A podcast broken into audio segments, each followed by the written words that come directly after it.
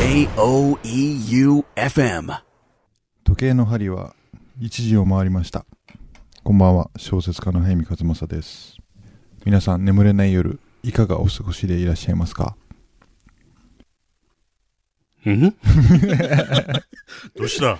もう飽きてんだよもうラジオに。だもう柏木由紀さんのって柏木由紀さんこんなにさ メッセージ送ってんのにさもう全然帰ってこれでさ。そりゃそうだよ。同線太郎が不甲斐ないからさ。あいつがもっと柏木由紀さんにさアピールすりゃいいわけじゃん。早見が愛媛で頑張ってるって。もう、柏木由紀さんも変えていこうかなと思って。もうなんか、なーなーの関係になっちゃった。俺と、何にもなってない。俺と柏木さんの関係。こちらが一方的にやってるだけだから。さっきタバコ吸いながらさ、関さんからあれがあったよ。打診が。何？例の、例？真夏の、魅惑の。嘘だろ。やだよ。うんまあもうこ、こっち次第だ。トラウマだよ、去年。まだ。言えないよ、傷が。えでもさ、マジで8月のねう、ん。もう、わかったわ分かってないんだけど、11日なんだよ、多分やるとしたら。あまあ、やるとしたらお盆だよね。みんな。で、さっき関さんに聞いたら、まあ夜中1時に、まあリトル東京始まるじゃんいつも通りだったら。うんで、朝5時57分まで喋っていいって言うんだよ。そのもう、青天井構造をどうにかしてもらいたいよな。っていうかさ、喋っていいじゃねえよな。いくらでも喋ってくれっていうのを、喋っていただけますかだろうって。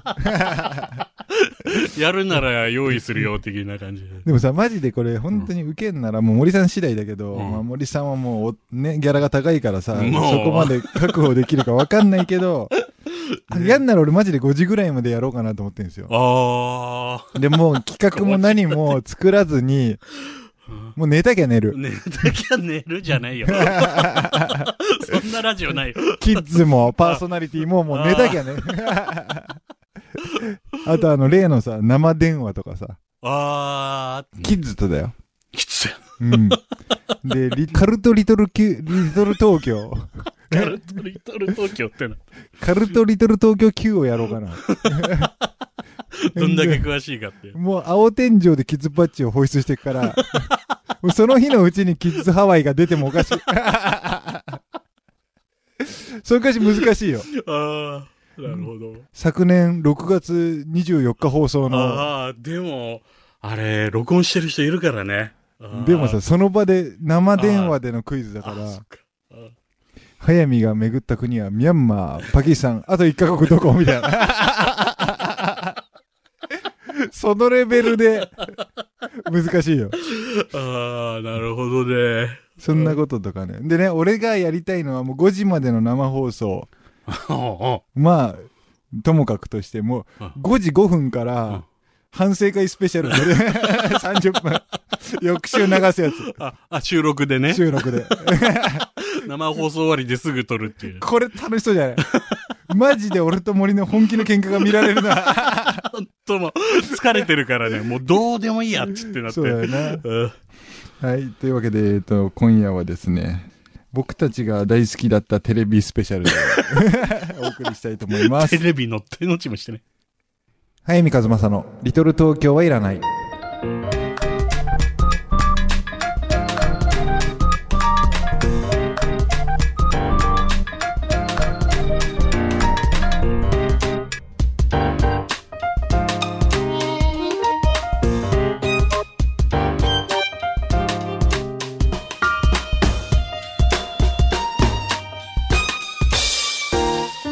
早見和正のリトル東京はいらない。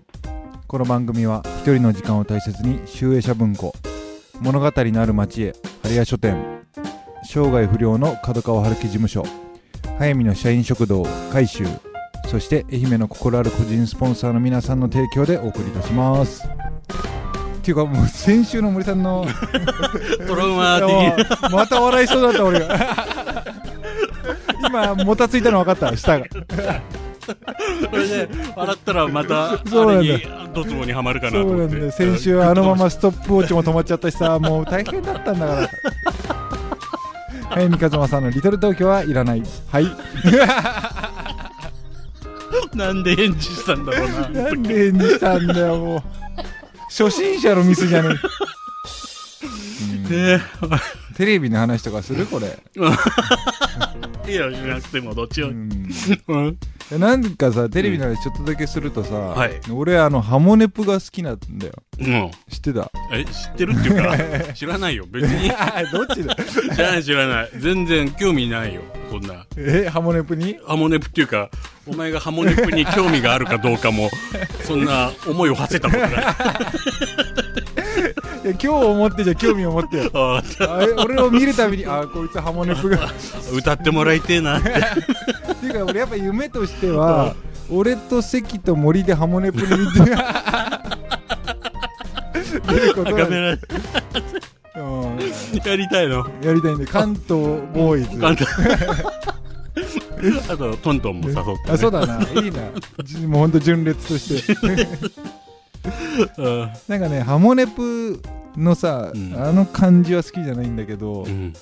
俺ほんと娘できてからだと思うんだけど見る映画でグッとくんのもはい。チアダンとかあー、やってたね。ちはやふるとか、はいはいはい。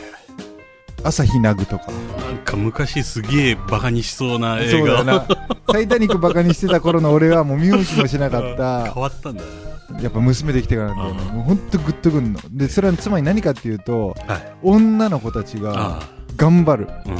うん。それだけなんだよ。あそのベクトルを持ってハモネプの YouTube を見に行ったんだよ、うん。つまりはハモネプやってた頃俺そんな好きじゃなかったんだよ、ん。今もう泣けて泣けて頑張ってんだよとにかく。で俺やっぱハモネプのあの感じ、うん。超今刺さるわ、ああ、そうなんだ。うん。えー、変わったんだね。変わったんだな。趣味が。森さん一番好きだったテレビって何、俺、うん、全員集合が、俺も今やっぱパッと思いついたの全員集合。全員集合だよな。腹抱えて笑ったよね。俺、見に行ってたもん。あ嘘。ほんと、新宿の厚生年金。厚生年金会館でやってたんだあれへ2回か3回見にえ行った、ね。いやーいいねすごい。面白かったね。で張さんが8時だよって森さんが全員集合練練習すんのね。あリハーサルもやんだ、張さんが。すげえなよかった。も俺これ誰が見に行けてんだろうと思ってたけどう、うん、あれ結構当たるんだよね。へえうん出すバー当たる。へえよかったよ。いいなそれいいな志村後ろって言ったんだうわすげえ。生き証人じゃねえか。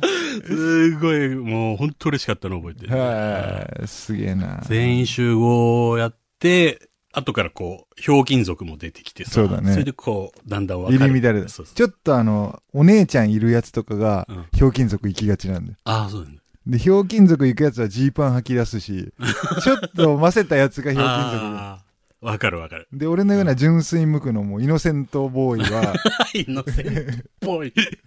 はやっぱ全員集合にとどまるんだよね、ああ、俺もっと止まってたね。なんだけどやっぱあれが、うん全員集合がやっぱひょうきん族にこう駆逐されるわけじゃん。いやっていい、もうね。だけど、来そのひょうきん族を駆逐したのはやっぱ加トちゃんケンちゃんご機嫌テレビだったと思うんですよ、うん、またね。やっぱ、ね。あの頃のこの熾烈な争い面白かったよバラね。エティはすごかったね、あの頃。あ加トちゃんケンちゃんご機嫌テレビあで、うん。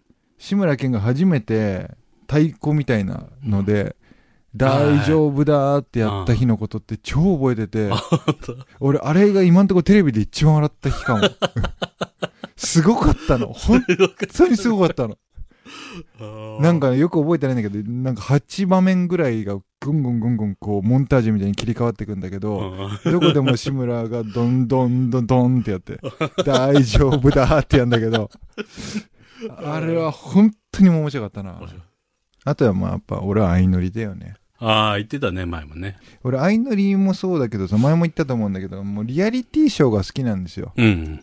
あの、リアリティショーというバラエティだ台本があんだかないんだかわかんないんだけど、まあ一番面白いのはやっぱもうサバイバーっていう。あ日本版は大失敗したんだけど、あ。あ、そうなんだ。そうなの。で、結局なんでアメリカ版があんな面白くて日本版がダメだったかっていうと、アメリカ版そもそも賞金1億円なんだよ。うんうん。日本版1000万なんだよ。は1億だったらやっぱ人間変わるぐらいいはい。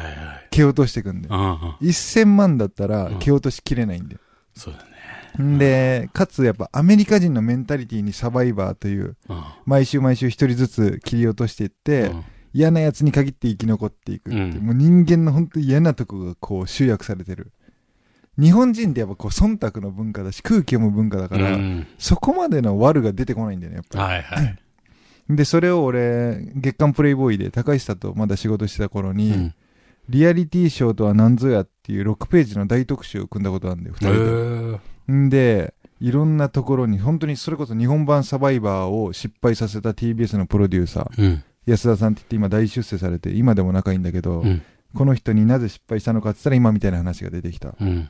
で、一方で相乗りを成功させたフジテレビのプロデューサーにも話聞きに行ったりしてて、でもこの安田さんは後にリンカーンを立ち上げ、水曜日のダウンタウンへ通じていくっていう、まあ面白い人なんだけどね。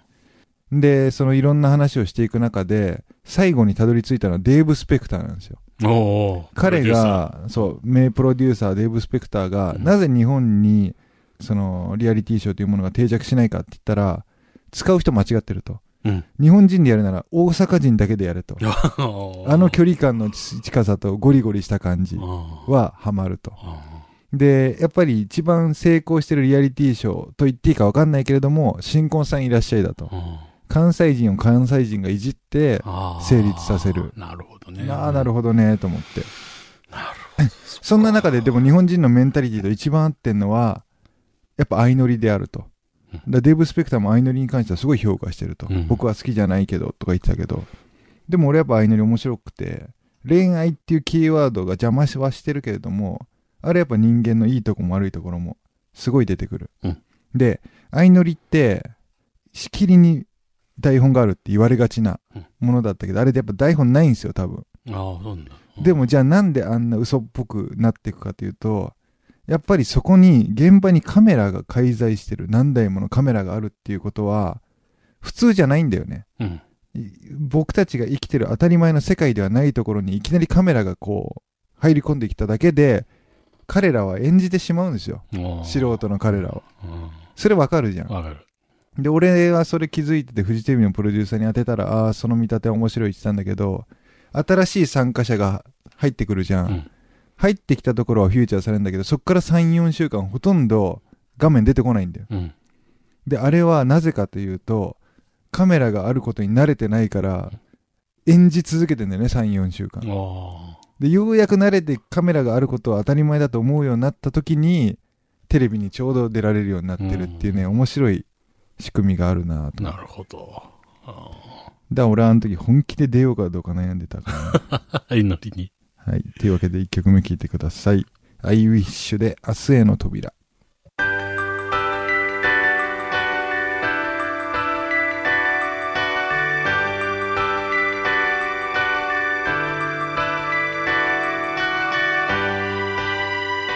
本編では「アイウィッシュの明日への扉」が流れています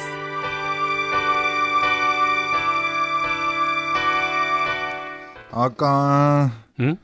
切ない。これ流行ったなああ。ないい曲、俺もよく聞いてた。ほんとう。ん、聞いてた。森さんこういうの好きだもんね。意外 意外とね。意外とね。俺はこの当時やっぱちょっと車に構えてるね、まだ。だ。でも今なんかやっぱ泣けるわだけ。どね。若い女の子が頑張ってるに合致すんじゃん、これ。そうだよね。川島愛さん頑張れと思うからな。うんうん。森さんも相乗り出ればよかったのにね。てか今からでもいけんじゃねえよ。チェリーって呼んでください。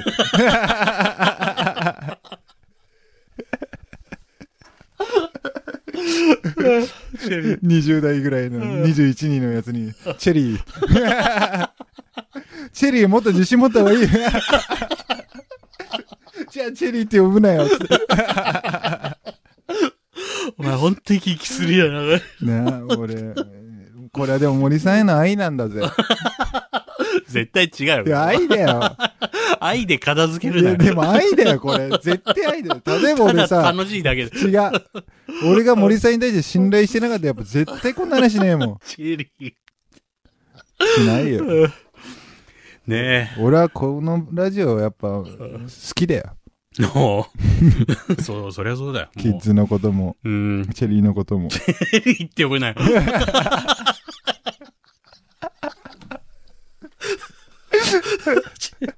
なんだろう、太陽に吠えろ、みたいな。殉職して。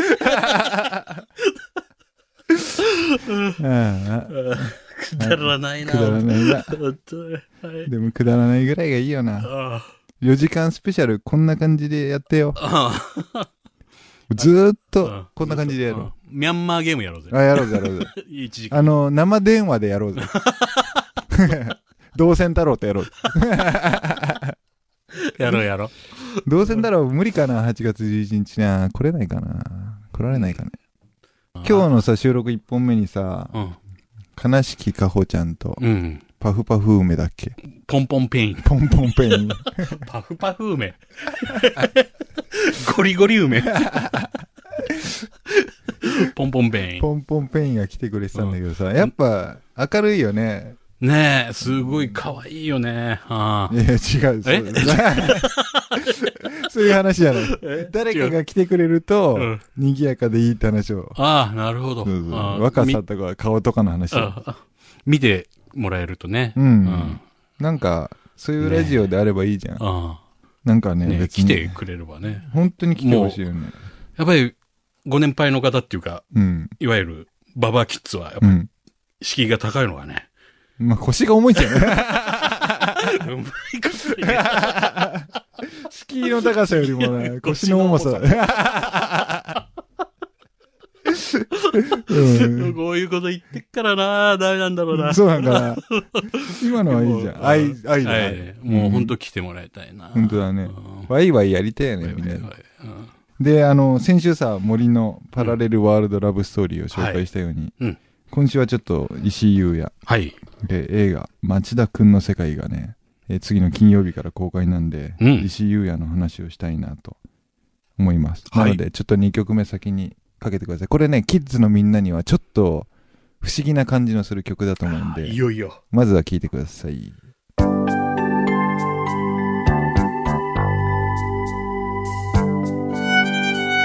本編では映画「僕たちの家族」サウンドトラックからエンディングが流れていますはい、えー、聞いてもらったのはですね映画「僕たちの家族」のエンディング渡辺隆天才作曲家渡辺隆のエンディング。まあもちろんキッズにはね、分かってると思うけど、リトル東京はいらないのうんテーマソングである午前1時のファンファーレうん。の、えーまあ原曲というか。はい。で、この僕たちの家族の話はまあ何度かしてるから、繰り返しになるかもしれないんですけど、僕の書いた砂上のファンファーレという小説、僕たちの家族という解題されてる小説で、僕と石井優也は出会い、石井さんはこれを映画にしたいと言ってくれて、うん。で僕は石井優也のファンだったんですよ、うん。それまで「川の底からこんにちは」っていうまあ傑作映画から僕は入って「あぜ道のダンディ腹がこれなんで」っていう映画を経て。でまあ船を編むで大ブレイクして僕たちの家族っていう風に通じていく人なんですけど、うん石井優也の魅力ってとにかく人間への観察眼あと全ての人間を対等に見てるうん。だから脇役をないがしろにしない。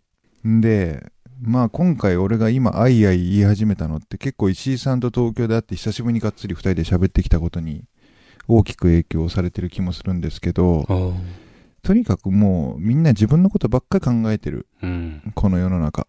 で、映画監督もそんな人が多くなってきたっていうのが俺の見立てなんですよね。で、もうこれ誰とは言わないですけど、ある役者さんがいます。うんベテラン俳優。ものすごい評判いいです。はで、それは業界の評判もいいし、例えば愛媛の映画好きとかの人でも嫌いとか言ってる人一人もいないんですよ。うん。で、その役者のことを俺は今まで一度もいいと思ったことないんですよ。うん。ずっと俺はその人のことを偽物だと思ってて、うんで、その偽物だと思ってる正体をずっと考えてたら、結局その人は自己愛しかないんですよね。うん。自分が輝くことしか考えてないと。だその人が演じることによって周りが輝いてるシーンとか作品そのものが良くなったって思わされるようなものって俺実は一つも見てない。もちろんそれは誰とは言わないし、それが正解とも思わないんですけど、でも俺の感覚ではそうだと。その意味ではもちろん石井優也と人にも自己顕示欲も上昇志向もあるんだと思うんだけど、それを包み隠すことがひょっとしたらうまいのかもしれない、うんあるいは自分の中に押し殺すことが得意なのかもしれないけれどもとにかく誰かをこの映画における誰かを勝たせる何かを輝かせるこの映画を何のために撮るのかっていうことがとてもこう明確な人、ん、で物語を追わないんですよね映画の2時間の中で。うん。人間を追い続ける人なんですよ。でその意味では町田くんの世界もやっぱ試写に招待してもらって見られてないんでまだ偉そうなこと言えないんですけど俺多分この町田くんの世界傑作だと思うんですよ。うん。それは周りを輝かせる高校生の話なんですよね。えーつまりは今の石井さんの感じてるこの時代の空気感とすごい合致したテーマを持ってきてるから本気出してきたな。これ多分本当に代表作に仕上げようっていう映画だろうなと。うん。そしたらもう案の定脇役たちがもうすごい各映画の主演級みたいな。それこそ池松くん。うん。高畑充希さん。前田敦子さん。大河とかいうこう石井映画をこう今まで彩ってきた人たちがもうこぞってうん。佐藤浩市さんとかも含めて集結してきて町田君役だけはもう無名の、えー主演とヒロインの2人だけはもう無名のこうキャスティングで引っ張ってきてるんですよ。高校生を。うん。多分この2人を勝たせる輝かせるために石井さんも含めて周りの大人たちが集まってきた映画だろうし今のこの時代に石井優が求めるヒーロー像みたいなのが多分この町田君の世界に描かれてる気がしていて、うん。うん、先週の森のパラレルワールドラブストーリーも見てほしいんですけどそれと同じように石井優や町田君の世界も本当少ない早見ファンと少ない愛媛の人 かもしれないんですけどみんなで盛り上げてくれたら嬉しいなとうん渡辺さんの話もしたかったね渡辺さんもな、天才だよな、あの人。天才だよすごいよな。あの人も土方みたいなことやってたんだよああ、そうなんだ。全然音大とか出てなくてうん。専門学校かなんか出てる。そうなんだっけ、うん。でなんかこう工事現場でずっと働いてて、ええひらめいて作曲家になったみたいななんかそんな感じだったけどだかえら森さんと一緒だよもうえな、ほんと。二人でひょっとしたら橋作って 明石大橋作って作ってね。一人は天才ラジオパーソナリティ天才じゃないし。一人は天才作曲家足元に及ばない人ね。すごいよね。なんかこの僕たちの家族のエンディングの曲は、うん。前も話したかもしれないけどこのライナーノーツ読んだらもうテーマは祝福だと、うん。んで速水さんのお母さんのためにこの映画を撮るって石井優也が宣言していたとうん。それを受けた渡辺さんから速水さんに送る曲だとテーマは祝福だっていう風に言われて改めて聞いたこのエンディングはもう本当にちょっと泣ける曲。でラジオのオープニングの曲をお願いした時に渡辺さんから、うんあれをアレアレンジしてポップに明るくする感じでいいですかって言われた時はもう超嬉しいなと思って。ああ、言ってたね。うん。午前1時のファンファーレ。なんか銀座であったって言ってたね。銀座であった、うん。楽しい夜だったな。そっか。ねまとめて皆さん愛してくれると嬉しいです。はい。はいというわけで、えっと、今週の一冊はそういうわけで僕たちの家族を読んでください。あのーそうだねね、108が森吉高が解説書いてくれたように、うん僕たちの家族は石井優也が解説書いてくれていて、うん。もうどっちもやっぱ名文化なんですよ。もう文章も上手で、えまあ芯食ってるんで、それを読むだけでも面白いと思うので。うんというわけで、テレビの話をいっぱいね。ー でも結構したな、思ったより。思ったよりしたな。他何やる？なんか抜けてるの。ドラマとかさ。そうだな。俺、小説王でドラマ見る前、いつ見たかなって思ったら、愛という名のもとにだったんだ。いや、そこまでじゃん。でもね、ビューティフルライフなんだよね。キムタクと常盤貴子の。カリスマ美容師。そうそうそうそうもう20年見てないんだよな。へえ、どうだった小説を。よかったよ、面白かったよ。あ本当？うん。よかったよかった。うんあのね、続いてますからね、これからそうだよね。うん。ね。でもなんかテレビも頑張ってほしいよな。そうだね。今の中学生とか高校生がさ、うんあ俺らのドリフのようにさ、あれ笑ったよなあっていうれもう楽しみにしてたね、毎週。そうだよな。あとやっぱいい時期のガキの使いとかああー、さ、面白かったね。あれも。よく笑ってたよね。ん世界丸見えテレビ特捜部でも俺、たけしで 笑ってたしさ。やってたねうん。クイズ商売商売とかやってた。なあ、あ、いいね。来週ミケかけよう、ミケ。ブルーライト横須賀かけよう。いつみさんのな。いつ、うん。あとマジカル頭脳パワーとああ、か。やってた。なんや、テレビの話しようぜ、来週。今週すりゃよかった。うん。はい、なので、本当キッズのみんなも、あの、時代とか関係なく、私がめでた、うんこの番組。私を女にしたこの番組。僕はこれで セックス覚えましたっていう、そんな。わ和歌山からの手紙。はい。というわけで、今週はこの辺で、小説家の早見和正でした。放送作家の森圭一でした。また来週お会いしましょう。おやすみなさい。早見和正のリトル東京はいらない。この番組は、生涯不良の角川春樹事務所、物語のある町へ、春屋書店、一人の時間を大切に、集英社文庫、早見の社員食堂、改修、そして愛媛の心ある個人スポンサーの皆さんの提供でお送りいたしました。早見和正のリトル東京はいらない。J O E U F M.